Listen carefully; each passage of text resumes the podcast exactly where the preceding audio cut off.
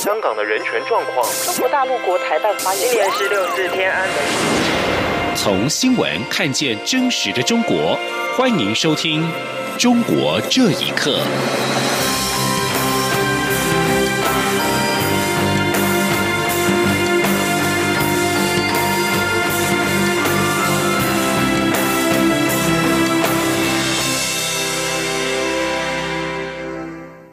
欢迎收听《中国这一刻》。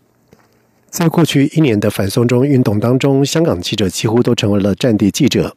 对此，香港记者协会以及香港摄影记者协会在日前致函给联合国相关组织，投诉香港警方在反送中运动爆发以来对新闻工作者的暴力行为以及打压采访，并且呼吁联合国相关组织应就此事成立专责小组，并且派员前往香港考察。请听以下的报道。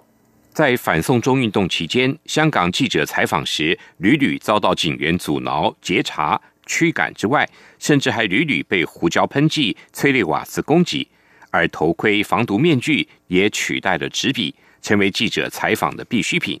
不少人形容香港记者已经变成了战地记者，而香港记者在示威现场面对的危险跟暴力，主要来自于香港警察，甚至有记者被拘捕和扣押。在投诉及司法程序都不得要领后，香港记者协会及香港摄影记者协会致函联合国相关组织，投诉港警对记者的暴力行为，并呼吁设立专责小组就香港情况提出建议，赴港进行官方考察，要求港府交代投诉个案及警务人员受处分的数字，建议港府做独立调查，以及对香港的言论自由现况。表达关注等。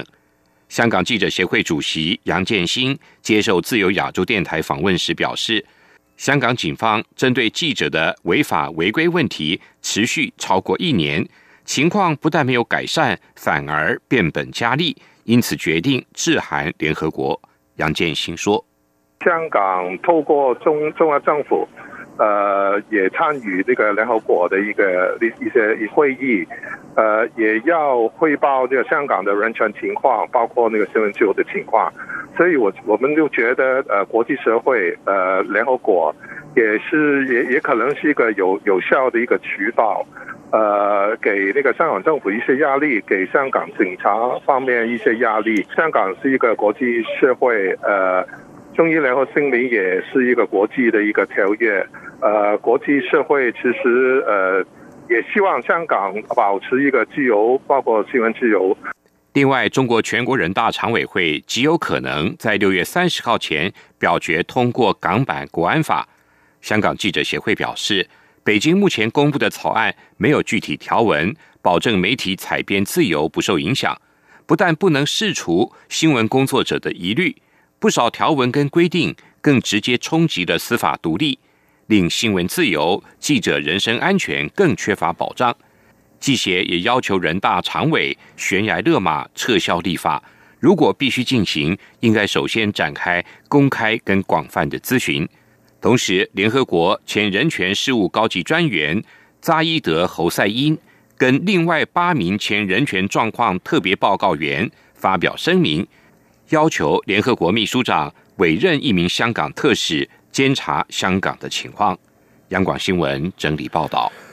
而另外，根据香港媒体的报道指出，港区国安法在实施之后，代表中国中央在香港执行国安政策的驻港国安公署将会战设解放军驻港部队军营，而负责人将由公安部的副部长兼任，级别比照中联办主任低，意在降低港人的疑虑。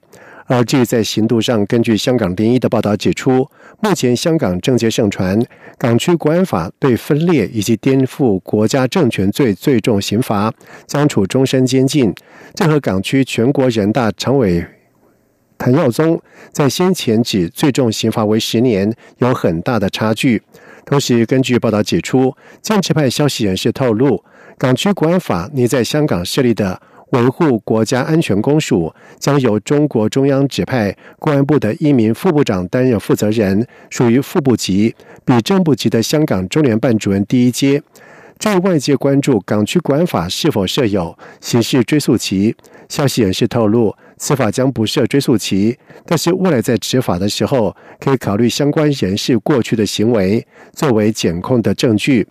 而中国全国人大二十八号开始举行为期三天的常委会议，其中包括港区国安法审议。外界普遍预期司法将在三十号通过，并且正式的发布。而根据报道指出，港府可能选在七月一号凌晨零点正式的生效实施。曾经多次发表文章批评时弊的清华大学教授许章润，在日前在发文抨击北京当局为了土地的利益垄断思想。而强拆多个艺术区、住宅小区。徐章任直言，当下大陆灾祸连连，民生艰难，现在已经是内忧外患，步入死局。而对此，中国艺术家华勇对此感同身受。他说，在集权统治之下，中共当局最讨厌思想家以及艺术家。请听以下的报道。根据自由亚洲电台报道，清华大学教授许章润。去年就遭到校方停职，今年又面对软禁监控，但是并没有因此停止发表文章批评时政。在端午节当天，他再次发表文章，指出北京部分艺术区分明不是违建，却遭到中共当局强拆。此举不但是权钱之间上下勾结，更是打击艺术界。直言中共一心想跟民生作对，现在已经是内忧外患，步入死局。这一波遭到拆迁的名单，包含了环铁艺术区、零零八艺术区、宋庄艺术区、水波艺术区、黑桥艺术区等大片房产，都在这一波强拆中荡然无存。许章润指出，这些住宅小区跟艺术区并非违建，艺术家们的进驻不仅带动当地繁荣，而且提升了人文生态。许章润痛斥中国政府在瘟疫蔓延、南方洪水灾祸肆虐之际，仍跟百姓的生计作对。官媒选择性失明、歌功颂德，不过是奏响了一曲末世哀歌。他并且写道：“习近平政权已经是内忧外困，步入死局。”在宋庄艺术区工作，并且曾经在二零一七年拍摄北京驱逐低端人口的视频而轰动一时的中国艺术家华勇。对于许章润的文章有深刻的感受，他说。讨厌思想家、艺术家，因为他们这些人是是是要思考的，而且对现实要有批判。我在宋庄是有过一段很快乐的日子，大家虽然都很没钱，但是大家天天会聚在一起谈到艺术，什么行为艺术啊，各种活动啊。那个时候也是胡温时代嘛，就是还是比较宽松，做一些很前卫的、很批判性的，包括关于六四。的行为艺术啊，那个时候是有空间的。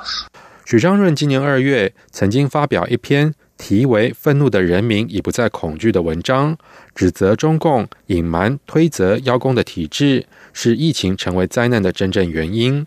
文章引起广大回响，许章润却遭到警方软禁，微博、微信账号被封杀。两年前，许章润也曾经因为发表。我们当下的恐惧与期待，严批中共当下的实弊。二零一九年三月，他被清华大学暂停一切教学职务。以上新闻由央广整理报道。限制出境是中共当局对待异议人士的惯用的手法。湖南株洲异议人士陈思明在今年六四前夕被当地公安强行带往外地旅游，一直到六四过后才被放人。最近，他还发现他自己的护照以及。港澳台通行证全部失效，而湖南艺人士欧标峰也无法出境。他认为这是中共当局对防止民间以及境外的交流。请听以下的报道：湖南株洲的维权人士陈思明多年来始终坚持纪念六四。两年前的六四前夕，他以当地公园里的一部坦克为背景，拍下一张悼念六四的照片，引起广泛关注。今年六四前夕，他就被当地公安强行带往外地旅游，直到六四过后才放人。他一回到家，就到株洲的兰园亭展示纪念六四三十一周年的标语，并把照片上载到微信群，随即被株洲警方行政拘留十五天。最近，陈思明透过中国国家移民管理局的官方微信查询，发现他原本应该在二零二七年才到期的护照、港澳通行证以及台湾通行证，全部显示为失效证件。陈思明认为是中共当局对他的最后通牒。他说：“有有这很明显的信号在里面。呃，因为我这一次不光是拍了照片，而且我还配了一些短文。这个短文里面，我有一句话，在国内的朋友听起来，朋友们就是觉得我会很危险。我说，我盼望中国早日结束一党专制，实现民主宪政。我想，关键的关键是这句话。这样的短文里面有这一句话的话，可能会引起我被不光是行政拘留，可能会刑事拘留，甚至会被判入狱。去年香港爆发反送中运动之后，陈思明也和多名株洲人士曾集体通过行为艺术声援这场划时代运动。至于港版国安法有可能在本月底通过，陈思明指出，人大就是个橡皮图章，没有民主，香港就没有未来。除了陈思明之外，湖南异议人士欧标峰也透过推特说自己早在四年前就无法出境。他说。我在早在二零一六年初的时候就已经被限制出境。一六年初的话，我在罗浮海关，人员给我解释说是这个出境可能危害国家安全。对于这些异见人士啊，限制出境呢，我认为这个是中共当局啊，就对呃这个对社会的一种打压的一种一一种深化吧。当局吧，可能为了防防范这个民间啊，就与境外的这种。联络交流，限制出境是中共当局对待异议人士及法轮功学员的惯用手法。不仅如此，中共长期通过吊销护照、拒绝护照延期等形式，阻止海外民主人士回到中国，同时还制造了大量无国籍人士和国际难民。前中共外交官陈用林就曾表示，中共收集境外人士名单，限制他们入境中国，割断自由信息的传播，目的是为了维持共产党一党专政的稳定。央广新闻整理报道：三次入狱、共计被关押将近二十二年的中国四川名人士刘贤斌，在二十七号刑满出狱。不过，准备前去跟刘贤斌会面的朋友遭到了当局的阻拦，短暂被公安限制行动。而刘贤斌则是被以防疫为由隔离了十四天。根据香港《明报》的报道指出，刘贤斌在今年五十一岁，他在一九八九年就读中国人民大学的时候，积极参与民运。在六四之后，回到了四川继续抗争，筹划成立地下高字联。在一九九一年四月被逮捕，历年被北京市中级法院以反革命宣传煽动罪判监两年半，关押在太城监狱。在一九九三年十月出狱。刘贤斌其后参与了组建中国民主党。一九九九年七月再次被逮捕，就被四川遂宁市中级法院以颠覆国家政权罪判囚十三年。两千零八年的十一月获释之后，他又加入了诺贝尔和平奖得主刘晓波起草的《零八宪章》首批的联署。二零一零年的六月，刘宪斌第三次被逮捕，历年被遂宁中院以煽动颠覆国家政权罪判监十年。起诉书表示，刘宪斌在海外网站发表四篇文章诋毁中共，包括批评汶川地震倒塌学校的豆腐渣工程，以及不满当局将揭露以及调查。豆腐渣工程的谭作人以及黄旗判刑，而六四学生领袖王丹也在脸书贴文表示，刘宪斌已经到酒店，并且接受十四天的隔离。中国人民银行以及香港、澳门金融当局在今天宣布，在澳港粤大湾区试办跨境理财通的业务，让区内的居民可以跨境购买银行的理财产品。香港金融管理局表示。示范措施由中国人民银行、香港金融管理局以及澳门金融管理局共同推行。跨境理财通是指大湾区居民个人跨境投资区内银行销售的理财的产品，按照购买主体的身份可以分为南向通跟北向通。金管局表示，跨境理财通是北京中央支持大湾区建设、推进大陆跟香港、澳门金融合作的举措。有利于促进大湾区居民个人跨境投资便利化，有利于促进中国金融市场对外的开放，促进内地跟港澳社会经济共同的发展。而根据公布，港澳与中国相关监管机关将各自采取措施保障投资者的利益，并且建立有效的机制按属地管理原则应对违法违规的行为。以上中国这一刻谢谢收听。无限的爱向全世界传开永恒的光